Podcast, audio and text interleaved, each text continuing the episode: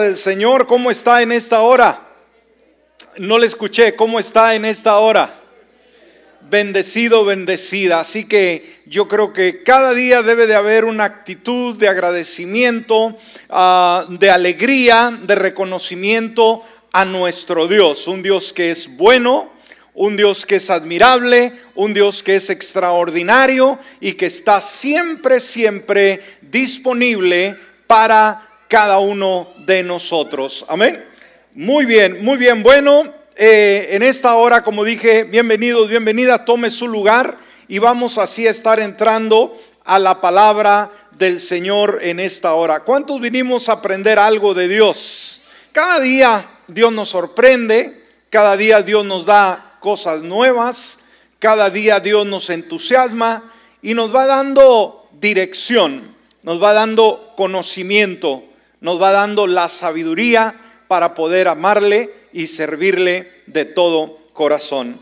Muy bien, bueno, vamos a estar entrando en esta hora la palabra. Saludamos a toda la gente que ah, ya está aquí, aquellos que nos ven a través de Facebook Live, a través de YouTube y a través de la radio en las diferentes emisoras, pues le damos una bienvenida a la programación, al servicio de este día. Y así que vamos a estar entrando a la palabra, disponga su corazón y vamos a estar terminando, escúcheme bien, vamos a estar terminando con la serie de sermones que hemos estado compartiendo a través de estos diferentes domingos. La muerte, una perspectiva bíblica. Y vamos a estar viendo, dijimos, el último de la serie, el tema número 13. O sea, hemos compartido 13 sermones relacionados a este tema. Ahora la pregunta es, ¿aprendimos algo a través de esta serie?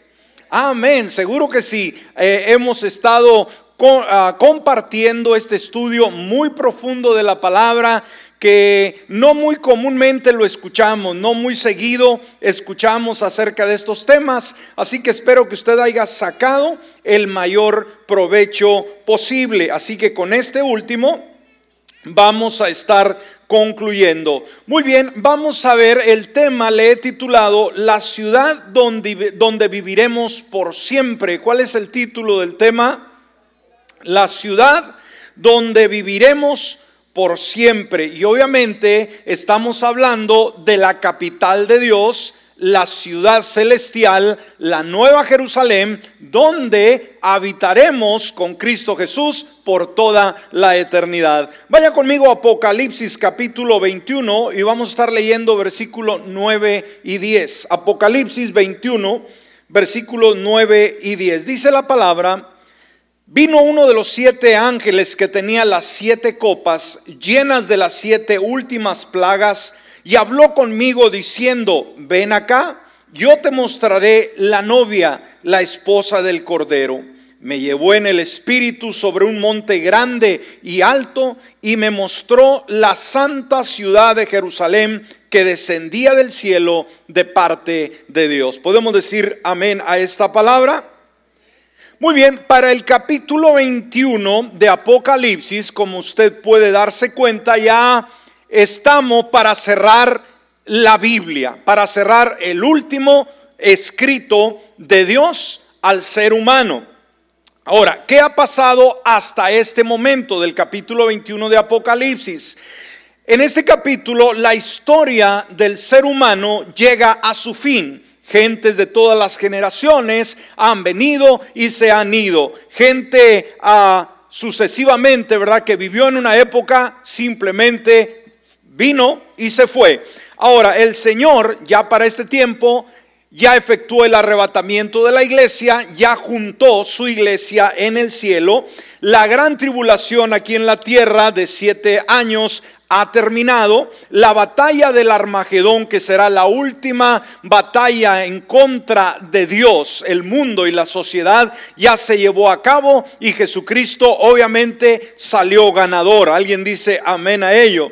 Ahora, la última rebelión también ah, contra Dios simplemente se ha anulado y Satanás simplemente para este tiempo ya recibió su castigo justo, una eternidad en el lago de, fuego y el juicio del gran trono blanco, el, donde el hombre y la mujer que rechazó a Cristo será presentado, ya se llevó a cabo y la humanidad ya ha sido juzgada. Entonces, para el capítulo 21, dijimos de Apocalipsis, ya la historia trascendió, ya todo pasó, pero ¿qué falta? Y de eso vamos a estar hablando. Ahora, antes de entrar, quisiera leerle a usted dos ah, frases muy importantes de dos grandes hombres de Dios que nos hablan con respecto al fin del libro, al final de la historia. Alguien podrá decir, bueno, ¿cómo terminará esta historia? La historia va a terminar bien. Dije, ¿cómo va a terminar esta historia? La historia de Dios y su pueblo va a terminar bien.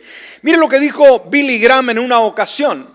Él dijo, leí la última página de la Biblia, o sea, leyó desde Génesis y, llegó al último, ¿no? A la conclusión. ¿Y sabe qué dijo en la conclusión? ¿Sabe? Todo saldrá bien. Wow, ¿me escuchó? ¿Qué palabra, no? Leí la última hoja del libro y todo saldrá bien. Y este otro gran autor, eh, Timothy Keller, dijo, nuestra esperanza cristiana es que vamos a vivir con Cristo en una tierra nueva, donde no solo no hay muerte, sino donde la vida es lo que siempre debió de ser. Wow, qué bonito pensamiento, ¿no?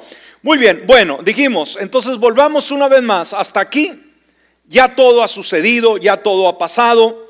Y vamos a ver, punto número uno, en esta hora debemos de entender que Dios hará una transformación completa del cielo y de la tierra. ¿Qué hará Dios, iglesia?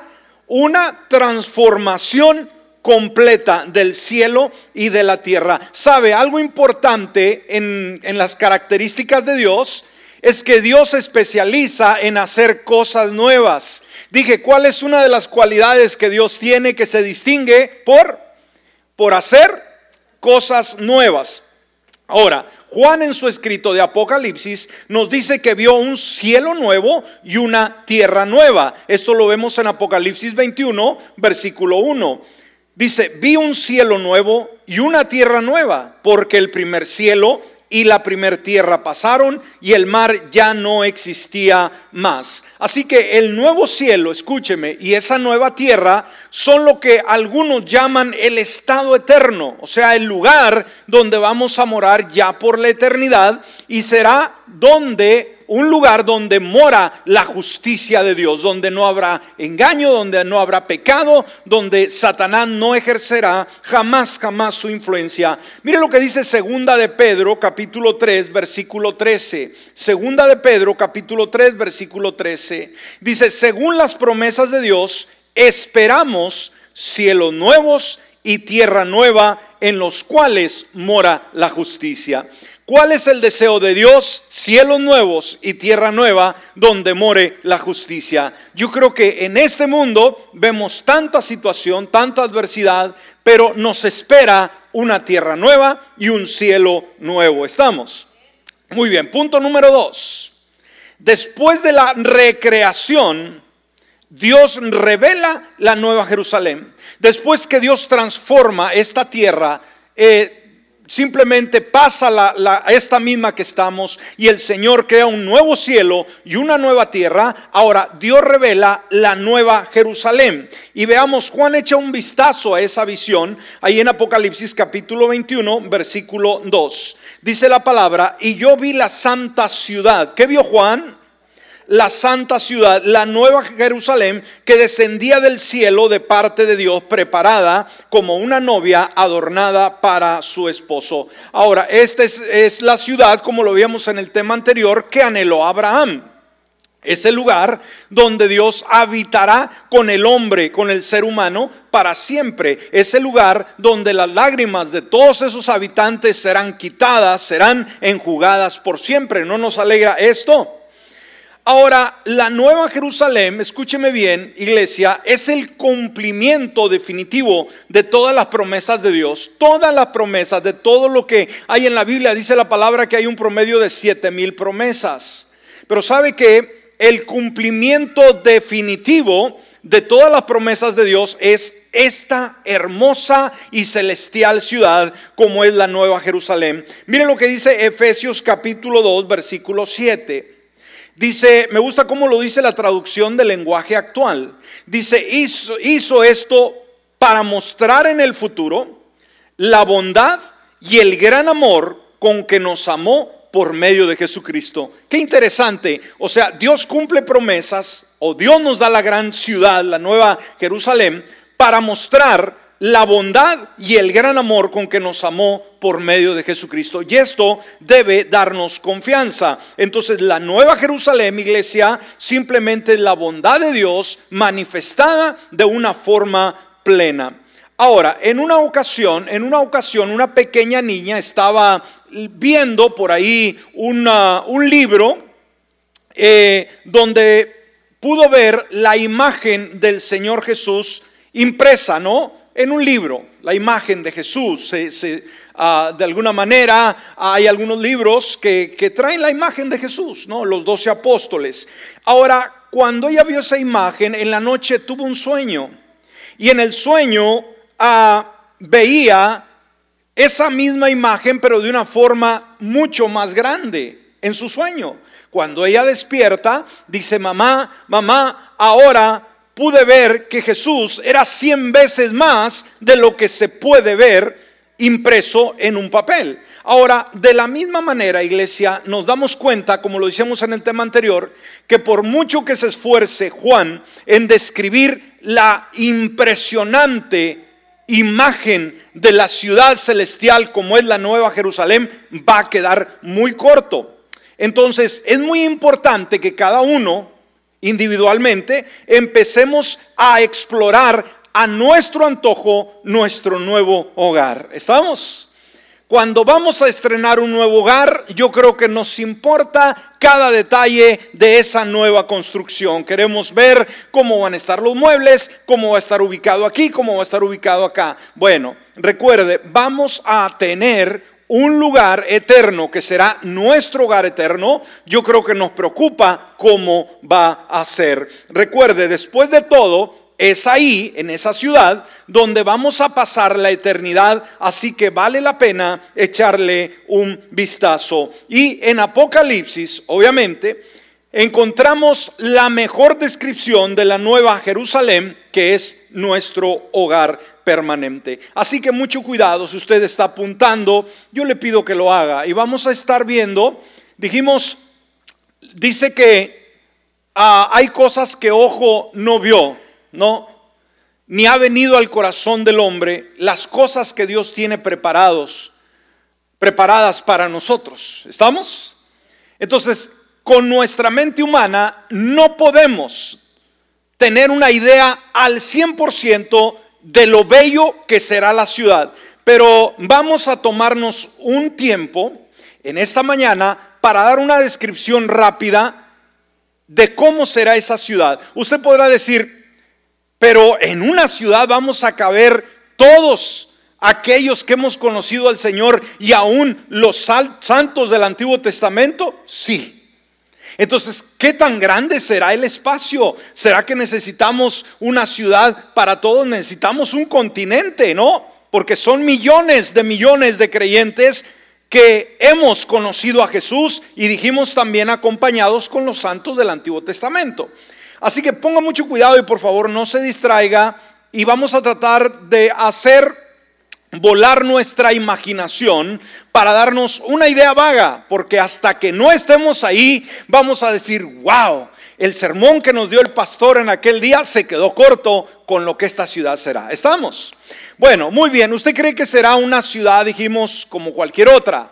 Pero vamos a ver las dimensiones de la ciudad. Punto número tres. Vamos a ver las dimensiones de la ciudad. Vamos a ver la magnitud, lo enorme de esta ciudad. Ahora, debemos de entender que esta ciudad, de alguna manera, hermanos, dijimos, nosotros tenemos la idea de cómo son las ciudades planas.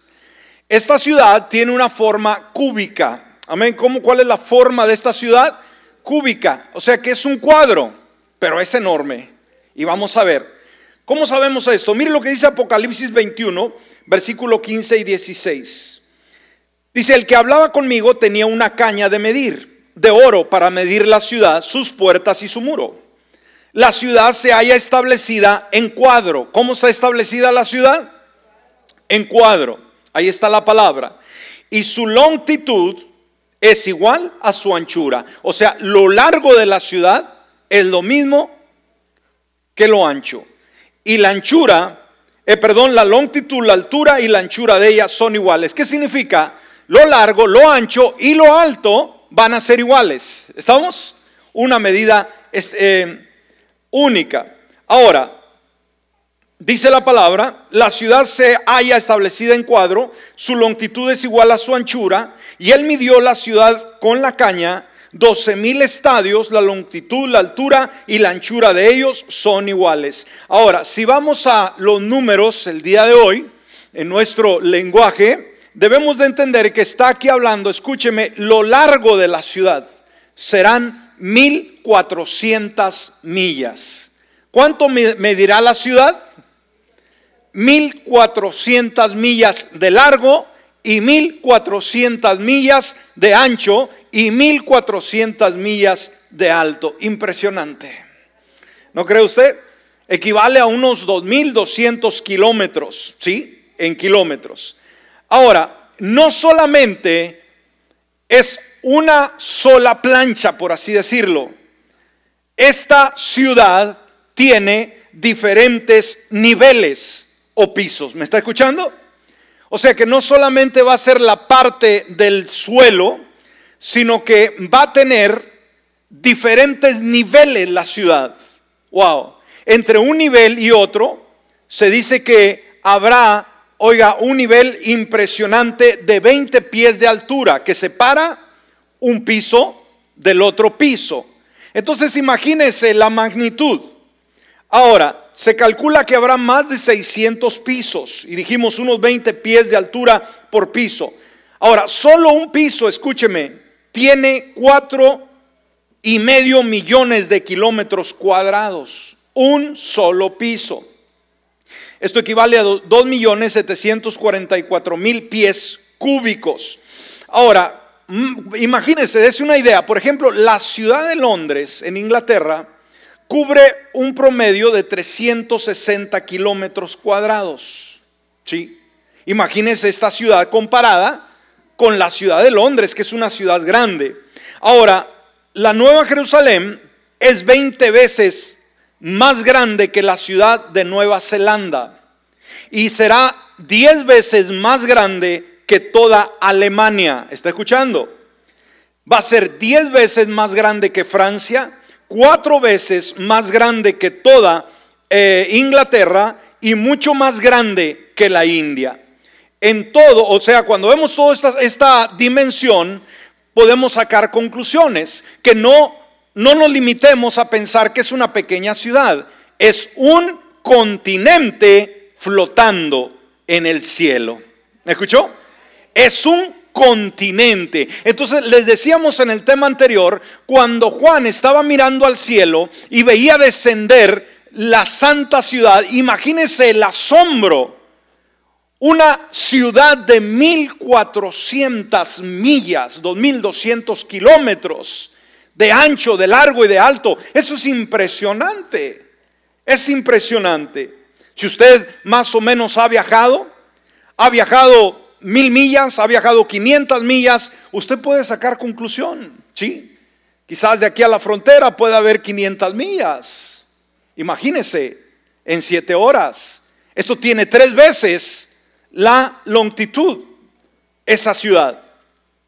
Entonces, a todas las ciudades del mundo vienen a ser como pequeñas aldeas comparadas con esta gran ciudad. Si la comparamos, por ejemplo, con el territorio de los Estados Unidos se extendería desde la costa este de los Estados Unidos, Unidos hasta el río Mississippi de un lado y desde la frontera de Canadá hasta el Golfo de México por el otro. Entonces, por su gran tamaño, escúcheme, proporcionará suficiente espacio para que moren los santos de todas las épocas. ¿Me escuchó?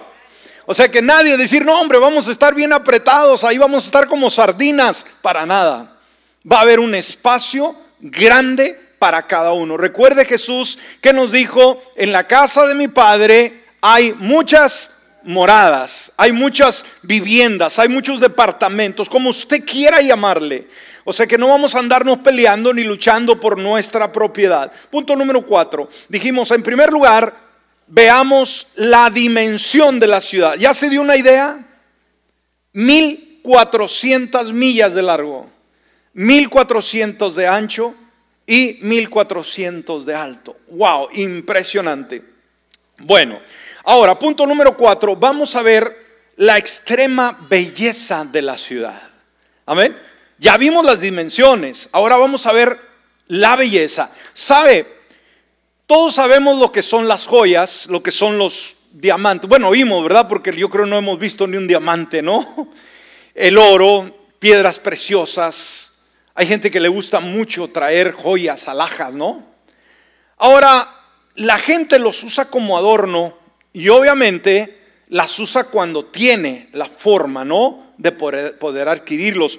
Y, por mucha joya que se ponga, pues simplemente va a ser un pequeño adorno en su vestimenta pequeñas piedritas, ¿no? Que en un collar, eh, eh, en un arete, qué sé yo, muy diminutas, aunque puedan costar millones de dólares. Pero fíjese, Dios no usará piedra, ni cemento, ni madera para construir su ciudad. ¿Me escuchó? Dios usará piedras preciosas para construir nuestra ciudad. ¿No me escuchó? Dios usará piedras preciosas para construir la ciudad donde usted y yo vamos a vivir por la eternidad. Wow. Así que rápidamente vamos a dar unos detalles sobre esta ciudad. En primer lugar, en primer lugar, la ciudad no se distingue tanto por su color, por sus joyas, pero lo que lo hace espectacular es que en esa ciudad tiene la gloria de Dios. Amén. Como siempre se ha dicho, hay personas que debaten, bueno, ¿dónde pasaremos la eternidad? Mire, no importa dónde pasaremos la eternidad, lo que sí importa es con quién pasaremos la eternidad. ¿Me explico? Donde esté Cristo, ¿qué pasa? Ahí quiero estar. Eso es todo, ¿verdad? Ahora, vamos a ver, dijimos la ciudad tenía la gloria de Dios. Vamos a Apocalipsis 21, versículo 9 al 11. Dice, vino uno de los siete ángeles que tenía las siete copas llenas de las siete últimas plagas y habló conmigo diciendo, ven acá y te mostraré la novia, la esposa del Cordero. Versículo 10, me llevó en el espíritu sobre un monte grande y alto y me mostró la santa ciudad de Jerusalén que descendía del cielo de parte de Dios. Y mire lo que dice el versículo 11. ¿Qué tenía la ciudad? Tenía la gloria de Dios. Eso es lo más importante, hermanos. Una vez más, decir, wow, wow, yo, yo voy a ir ahí porque quiero caminar en calles de oro. No, no, no, no, no. Voy a estar ahí porque la gloria de Dios va a estar a habitar en esa ciudad. Y mire, no solamente tenía la gloria de Dios, sino hay un resplandor y su resplandor era semejante a la piedra más preciosa. Wow, o sea que la ciudad en sí, iglesia, va a ser una joya, va a ser un, brillo impresionante. La ciudad tiene un, tendrá un acabado que ningún ser humano será capaz de duplicar. Qué interesante. Su resplandor era semejante a la piedra más preciosa y describe qué color. Como piedra de jaspe resplandeciente como un cristal. ¡Wow! ¿Qué color tenía la ciudad? Piedra de jaspe. ¿Sabe ¿Qué color es la piedra de jaspe? Es color oro. ¿Me escuchó? Pero semejante en su sustancia a un cristal transparente. Entonces la imagen de la ciudad desde fuera será un color oro, pero dijimos con un cristal transparente. Va a ser un, tono impresionante, como cristal con apariencia de oro. Wow. Ahora, para enfatizar, la gloria de Dios nos describe el versículo una luz que dislumbra semejante a esa piedra transparente. Describe en términos luz, describe unas piedras preciosas y un brillo dorado como espejo. Imagínense, ese será el brillo. En segundo lugar, ¿Ya se dio una idea más o menos de qué color va a ser la ciudad por fuera? Color oro, amén. Pero va a ser como un cristal en oro. Ahora, en segundo lugar, en segundo lugar, la ciudad es de oro puro. ¿Me escuchó? ¿Me escuchó?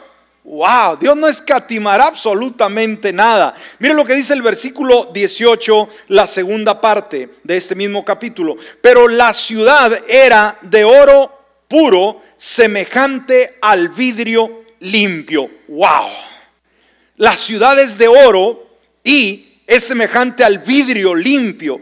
Alguien sugirió que tal, tal vez la ciudad va a estar rodeada de una esfera de luz que va a estar brillando continuamente, cristalina, esta ciudad cúbica, iglesia, tendrá una esfera de luz y obviamente que reflejará la gloria de Dios. Entonces ya tenemos otra descripción de la ciudad. ¿Nos está encantando la ciudad que el Señor nos ha preparado? Amén. Estamos emocionados. Bueno, ahora si nos despedimos, no, ¿verdad? Seguimos. Queremos conocer más de esta ciudad. En tercer lugar, nos dice que tiene un gran muro y alto. Amén. Y es de una piedra también, de una eh, joya que es el jaspe. Mire lo que dice el versículo 12 en su primera parte. Tenía un muro grande y alto. ¿Cómo es el muro? Grande y alto. Y ese es el muro que estábamos hablando. ¿Cuánto mide ese, mide ese muro? 1400 millas por 1400 millas. Amén. Ahora, y nos dice el versículo 18 también de este mismo capítulo, el material de su muro era de jaspe. Ya leímos ahorita lo que era el jaspe, ¿verdad? La ciudad. Ahora nos dice que el muro era de ese material. ¿Los muros de qué son, hermanos? De piedra, de block, de diferentes materiales. Pero aquí la escritura nos dice que será de esta joya de jaspe. Y dijimos, ¿qué color es el jaspe? ¿Se acuerda? Oro, ¿verdad? La ciudad es semejante al jaspe, o sea, va, a dar un color oro.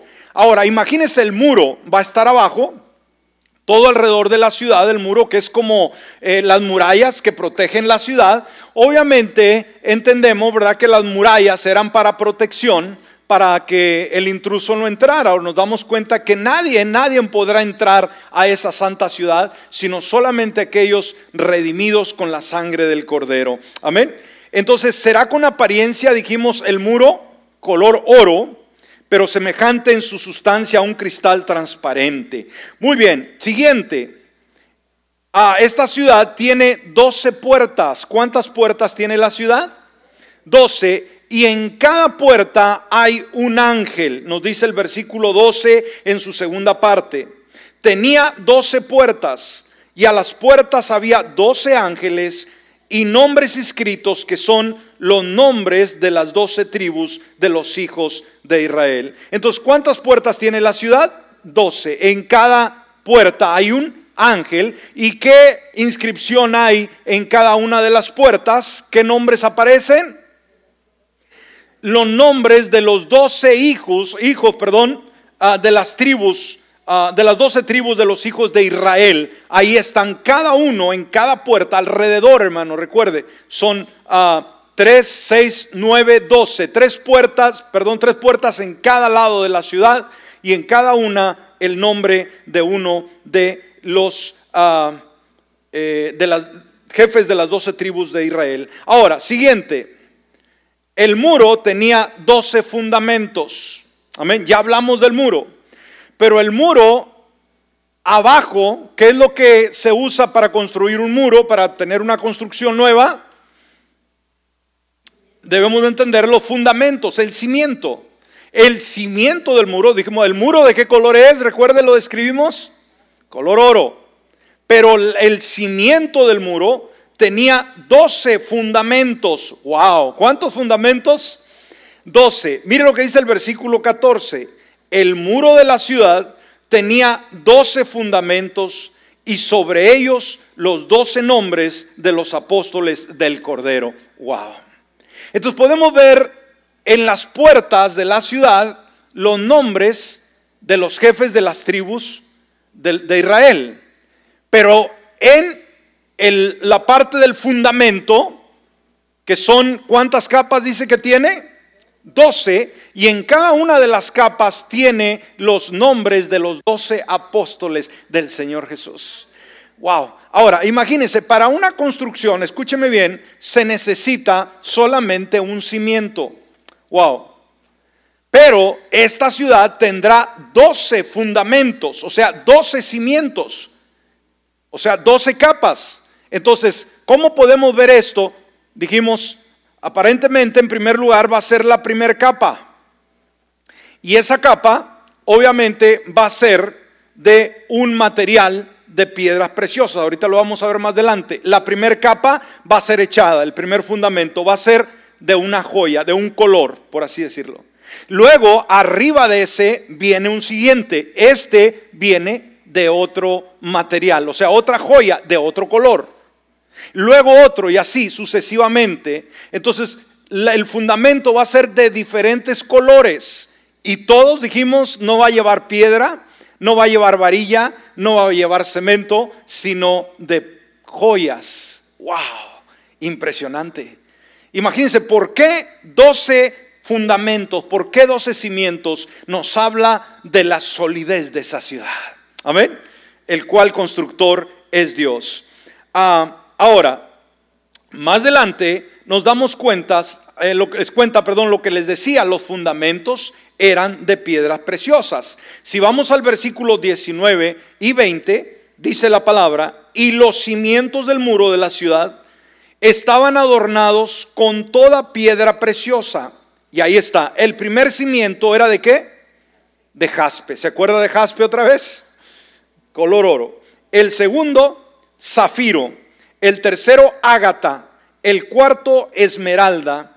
El quinto ónice, el sexto cornalina, el séptimo crisólito, el octavo berilo, el noveno topacio, el décimo crisopraso, el undécimo jacinto. Y el duodécimo amatista. Ahí están los colores. Ahora, obviamente no estamos muy familiarizados, decimos quién sabe qué color será, ¿no?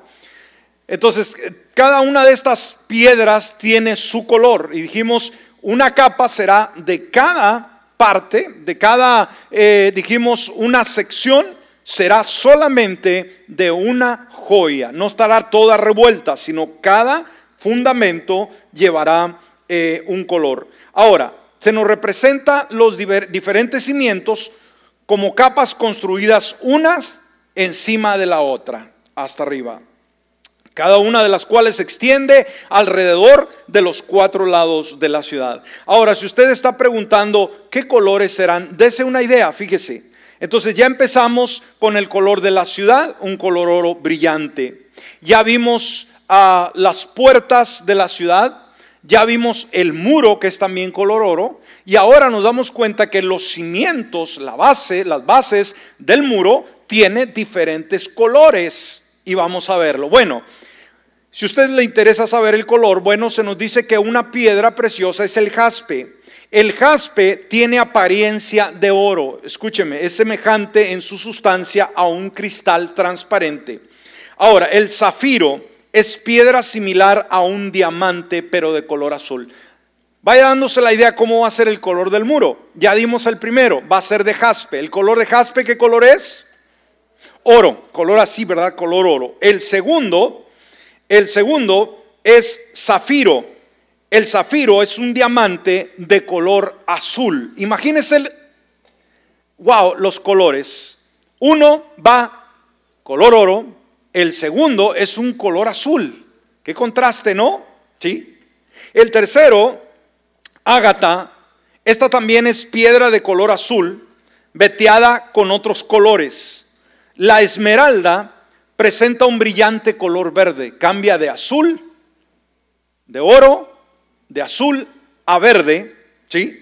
Y luego de ónice, esta es una piedra roja y también se encuentra en color blanco. La cornalina es una joya común de color rojizo que también se puede encontrar en color miel. El crisólito es una piedra transparente de color dorado. El berilo es de color verde mar. El topacio es amarillo, verdoso y transparente. El crisoprasa es una gama verde. Jacinto es de color violeta y el amatista es de color púrpura. Wow. Entonces ahí podemos darnos una idea de lo impresionante que será el cimiento del muro. Ya tenemos una idea, iglesia. Ahora, imagine la luz interior de la ciudad, la luz interior brillando a través de esos diversos colores en los cimientos de las paredes seguido de las paredes mismas hechas de jaspe semejante al cristal pulido. Entonces, conforme una, una escena de deslumbrante belleza, es impresionante que hace juego con la gloria de Dios. Toda esta belleza, eh, sin, sin lugar a dudas, escúcheme bien, la ciudad es mucho más hermosa a los ojos del hombre que ninguna otra cosa que jamás se creó. Amén. Ahora, las doce puertas, escúcheme, eran doce perlas. Las doce puertas, o sea, la, ya vimos que tiene doce puertas y que va a ser un ángel que va a tener el nombre de uno de los, ah, eh, jefes de las tribus de Israel. Pero cada puerta es una perla, escúcheme. ¿Cuántos han visto alguna perla en algún momento? ¿Han tenido o la han visto? ¿Sí? Bueno, pues son diminutas, son chicas, ¿no? Pero esta, vamos a ver, estas serán perlas grandes. Dice el versículo 21 en su primera parte de este capítulo. Las doce puertas, escúcheme, dice, no están unas perlas ahí. Las doce puertas eran doce perlas. Cada una de las puertas era una perla. ¿Me está escuchando? O sea que cada puerta es una perla enorme. Se dice que será del tamaño de un ser humano. Una perla enorme, grandísima.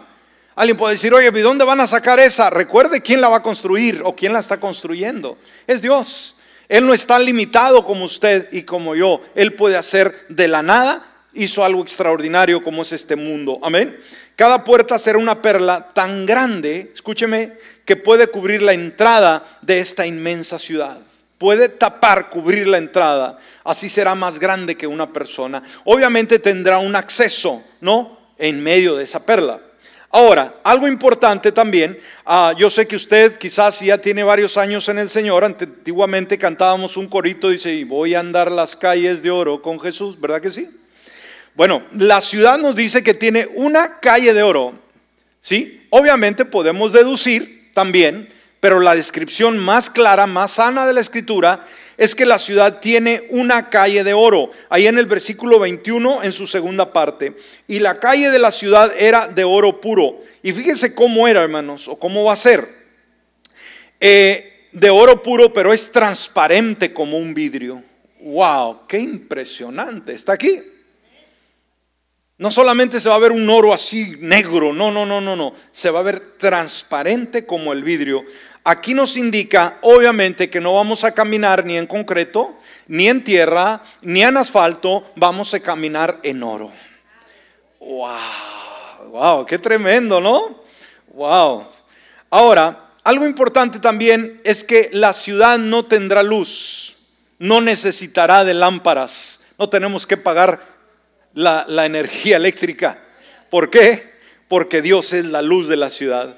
En el versículo 23 dice, la ciudad no tiene necesidad de sol ni de luna que brille en ella, porque la gloria de Dios la ilumina y el cordero es su lumbrera. Él va a ilumbrar la ciudad. Wow, qué impresionante. Wow. Ahora, se nos dice que en esa ciudad habrá el río de Dios. Un río va a haber en esa ciudad. Mire lo que dice Apocalipsis 22, versículo 1. Después me mostró un río de agua de vida resplandeciente como cristal que fluye, fluye, perdón, del trono de Dios y del Cordero. Va a haber un río resplandeciente, o sea, va a brillar como el cristal. No va a ser como los ríos sucios que encontramos por acá. Y también va a haber un árbol en el centro de la ciudad. Es el árbol de la vida. El versículo 2 de este mismo capítulo, en medio de la avenida de la ciudad, y a uno y a otro lado del río está el árbol de la vida, que produce doce frutos, dando cada mes su fruto. Las hojas del árbol son para la sanidad de las naciones. Ahora, cuando Adán y Eva pecaron, Dios les prohibió comer de este árbol, porque el que comiera de ese árbol iba a vivir por la eternidad. Imagínese con su pecado vivir por la eternidad sería una desgracia, sería una desdicha. Ahora, a él, a ellos se les prohibió comer de él, porque primero comieron del árbol de la ciencia del bien y del mal, pero en el futuro eterno, escúcheme, los seres humanos podrán comer de su fruto. Esto da testimonio de la eternidad de nuestro bendito estado futuro. Qué interesante. Y también debemos saber que en esa ciudad no habrá más maldición. Versículo 3, ya no habrá más maldición y el trono de Dios y del Cordero está en ella y sus siervos le rendirán culto. Y por último, para cerrar, cerrar, lo más importante de esta ciudad, como dijimos, no es esplendor, no es su brillo, sino que veremos el rostro del Señor. ¿Me escuchó? ¿Cuál es su deseo más ardiente en esta vida? ¿Solamente llegar al cielo? No, el deseo más ardiente es ver el rostro de nuestro divino Salvador. Verlo cara a cara y decirle, gracias por haberte fijado en mí, por haber llevado mis iniquidades, por haber preparado este lugar de antemano para mí. En el versículo 4 y 5 dice, verán su rostro y su nombre estará en sus frentes. No habrá más noche, ni tiene necesidad de luz de lámpara, ni de luz del sol, porque el Señor Dios iluminará sobre ellos y reinarán por los siglos de los siglos. Qué experiencia tan más maravillosa. ¿No se alegra por esto? Veremos al Señor. Ahí no va a haber sol ni va a haber luna. ¿Qué significa? Que no vamos a tener que dormir. Nuestros cuerpos glorificados serán cuerpos transformados, que no van a estar limitados. Alguien podrá decir, oiga, pero en esa ciudad tan grande habrá Uber, habrá taxi, habrá avión. No. Dice, pero ¿qué tal si yo quiero ir a visitar a mi hermano de la roca que le tocó hasta el otro lado, al otro extremo? ¿Sabes? Va a ser tan impresionante que recuerda que tendremos cuerpos glorificados. ¿Se acuerda Jesús cuando estuvo aquí en la tierra después de, haber resucitado, que estuvo con un cuerpo glorificado, que Él cruzó, hermanos, una pared. Él cruzó de un lado al al otro. Qué impresionante, o sea, no está la limitación del espacio, del tiempo. Entonces usted no va a decir, bueno, ¿y quién me va a llevar a, ir a ver a, la suegra, que al otro lado? No va a haber suegras allá. uh, ¿Quién me va a llevar hasta allá? Tú solamente piensas, ¿verdad? Y dices la palabra y ya estás allá. O sea, te vas a mover de una forma que no estás limitado por la gravedad ni por el nada, nada. ¿Me explico? Decir, híjole, eso está duro para digerir. Está bien, está bien, ¿verdad? Está bien, pero va a ser asombroso, va a ser impresionante que vamos a poder movernos de un lado a otro, como las películas futuristas donde algunas personas vuelan, no, nosotros vamos a movernos de un lado a otro. Eso es usted y yo. Dele un aplauso al Señor por ello.